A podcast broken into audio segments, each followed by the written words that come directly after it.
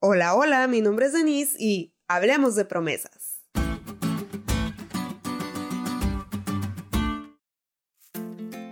Habitualmente las promesas tienen su beneficio a futuro, pero hay promesas que puedes disfrutar parcialmente incluso desde antes que llegue la fecha para gozarlas a plenitud.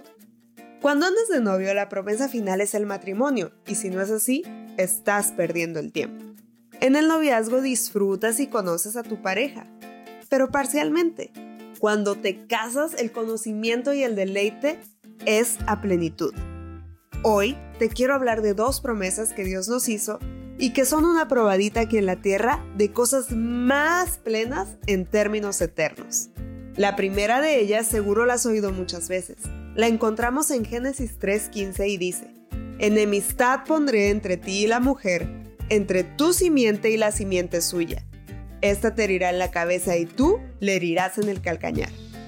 Ya sabemos que Adán y Eva pecaron y que esto trajo consecuencias graves, pero incluso antes de que ellos oyeran de la muerte y el dolor, recibieron la promesa de que todo lo que habían perdido siguiendo a Satanás podían recuperarlo por medio de Cristo.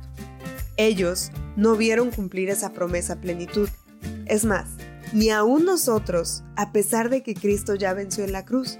Pero así como en su momento ellos gozaron y disfrutaron parcialmente esta promesa, nosotros también podemos hacerlo incluso antes de que se haga efectiva totalmente.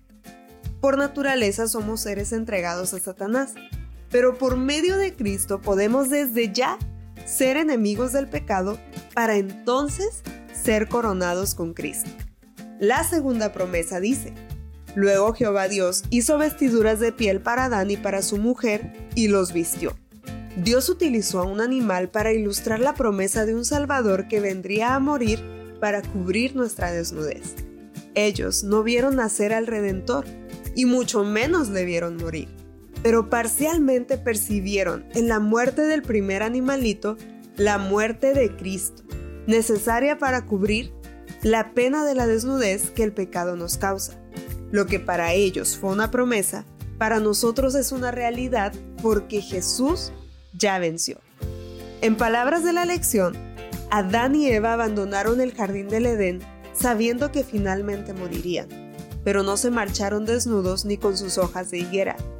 Dios mismo les hizo túnicas de pieles y hasta los vistió, un símbolo de su justicia protectora.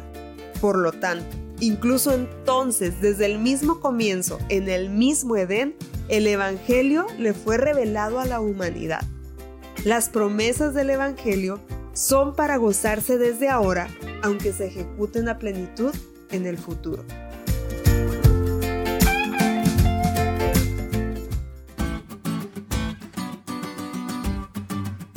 ¿Te diste cuenta lo cool que estuvo la lección? No te olvides de estudiarla y compartir este podcast con todos tus amigos. Es todo por hoy, pero mañana tendremos otra oportunidad de estudiar juntos.